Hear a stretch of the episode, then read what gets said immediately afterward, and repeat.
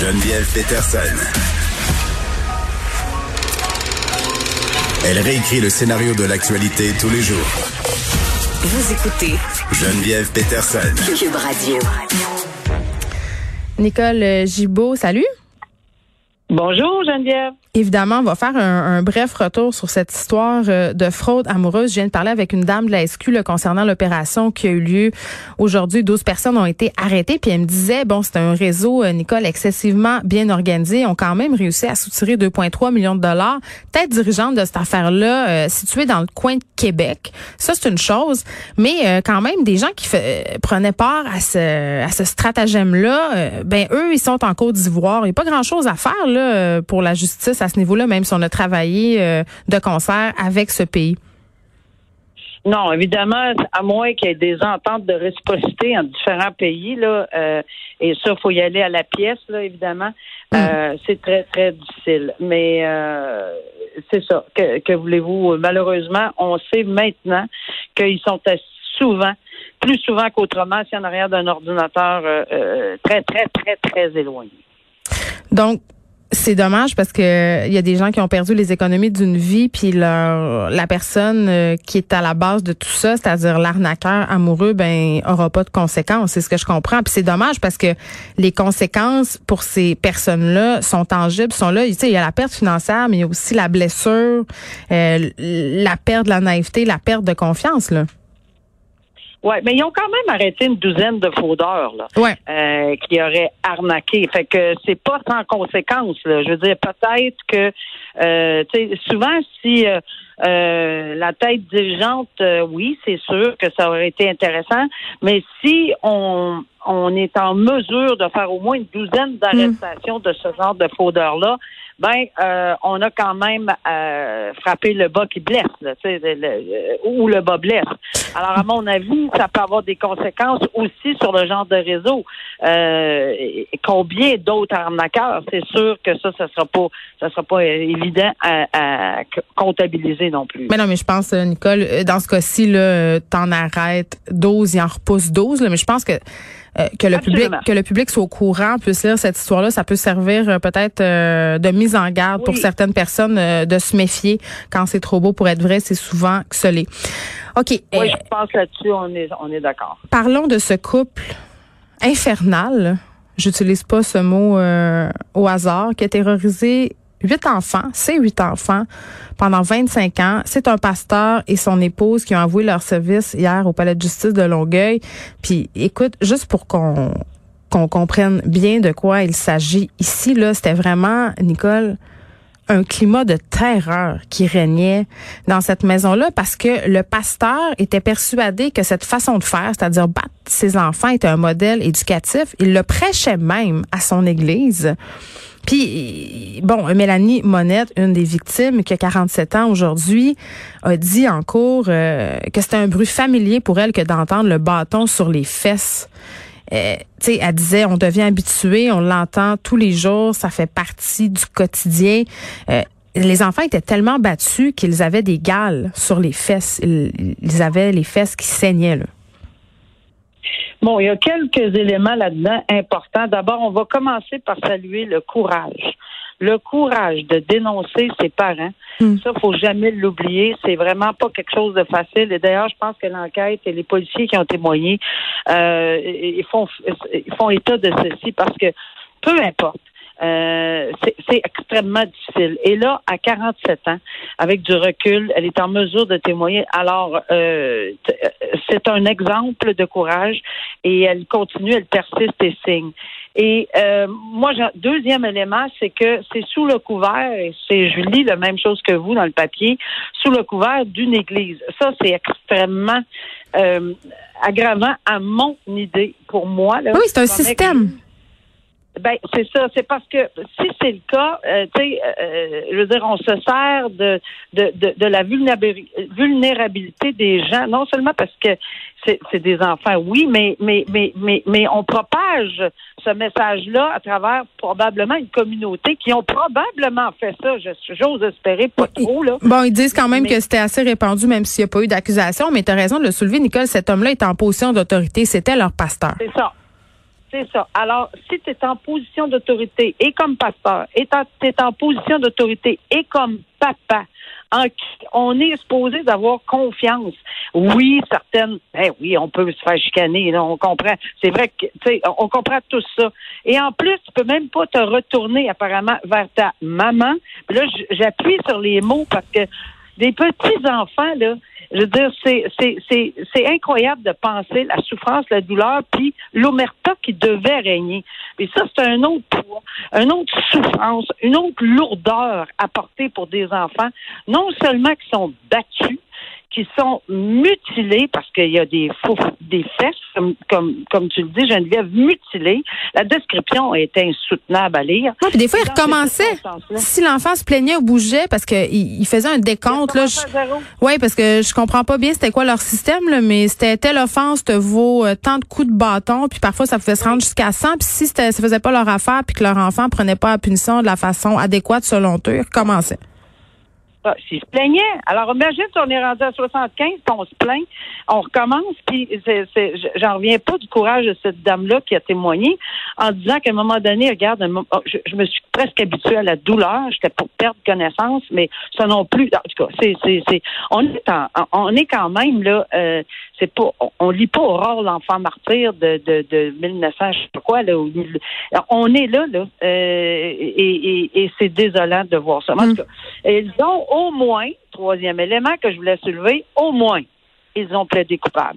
je dis au moins pourquoi? Parce que oui, ça va être un probablement le seul, à mon avis, là, facteur atténuant, pour dire ben ils ont euh, euh, mais tu sais, ils ont évité que tous les enfants ou toute la famille ou la preuve soit faite, étalée, etc., puis retourner dans le passé. Par contre, cette dame-là a décidé de témoigner sur sentence parce que c'est un autre petit procès, la sentence. C'est vrai que c'est pas le procès. Euh, là, tu parles de Carole euh, Vanout?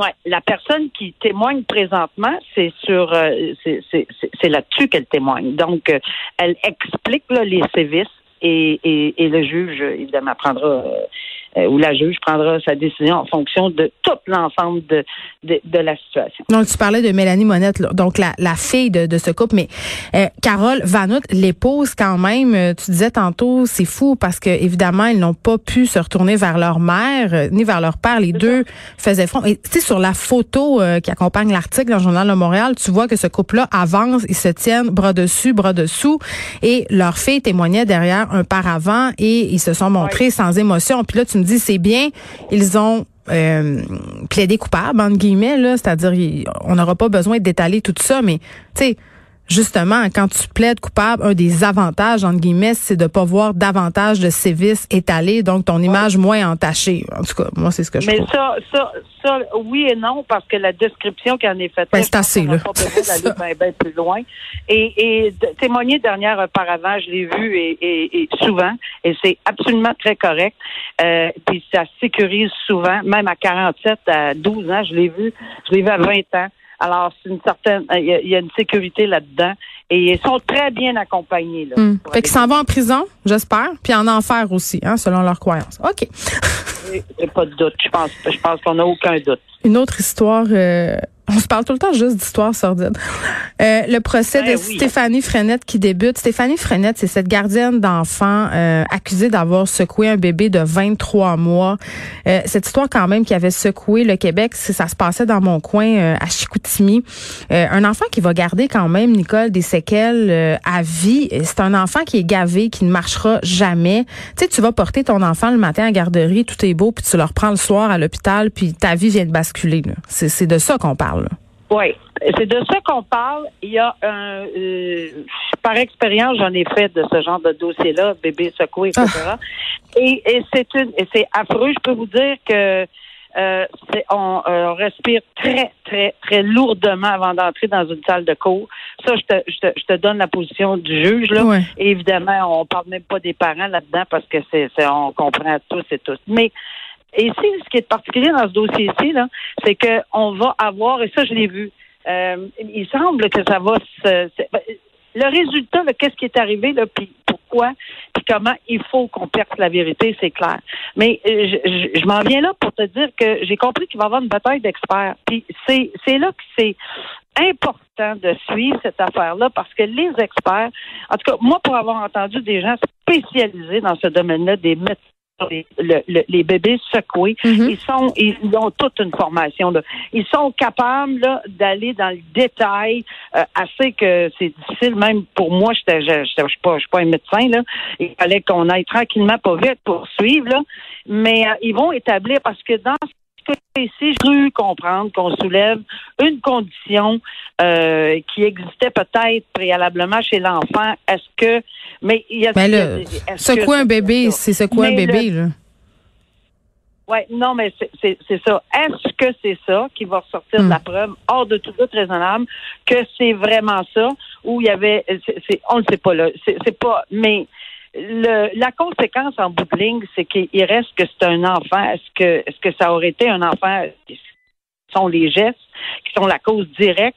Et c'est ça que la couronne devra, Geneviève. Faut jamais oublier qu'on est dans un procès criminel. Mhm. La couronne euh, fasse la preuve que c'est la, euh, pas d'autres circonstances. Il n'y a pas de conditions pré euh, avant la gardienne. Il faut qu'elle fasse la preuve, la couronne, hors de tout doute que c'est ces gestes à elle qui ont fait que ce bébé-là se retrouve avec ces séquelles que tu viens de décrire.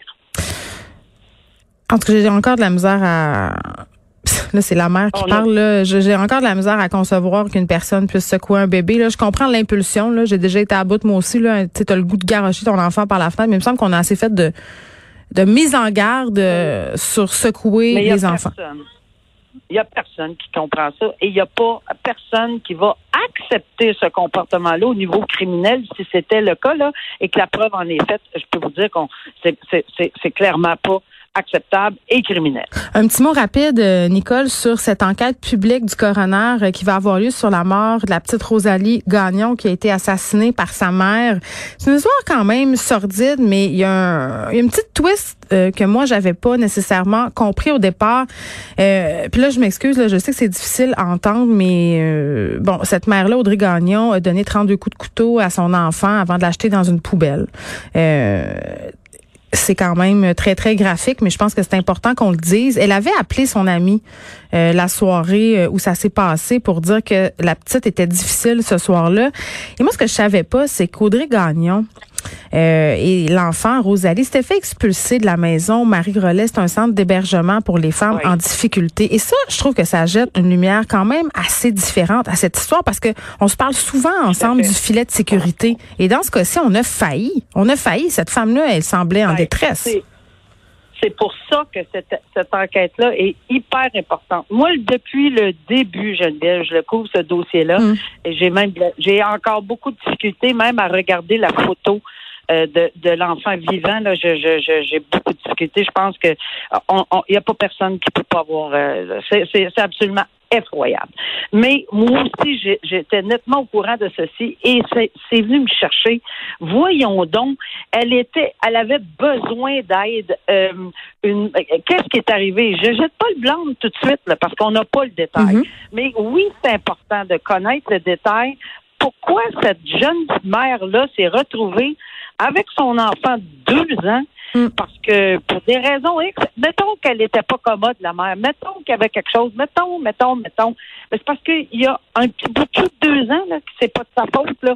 Euh, alors est-ce que est-ce que à cause de, de des ajustements, parce qu'on avait entendu que c'était que madame était la mère était peut-être pas facile au centre, etc. Mm. Peu importe, j'ai hâte de voir le détail parce que on euh, c'est pas l'enfant qui doit écoper de cette situation-là. Et malheureusement, 32 coups de couteau, c'est comme ça qu'il qu'on en est venu à la conclusion de ce dossier-là.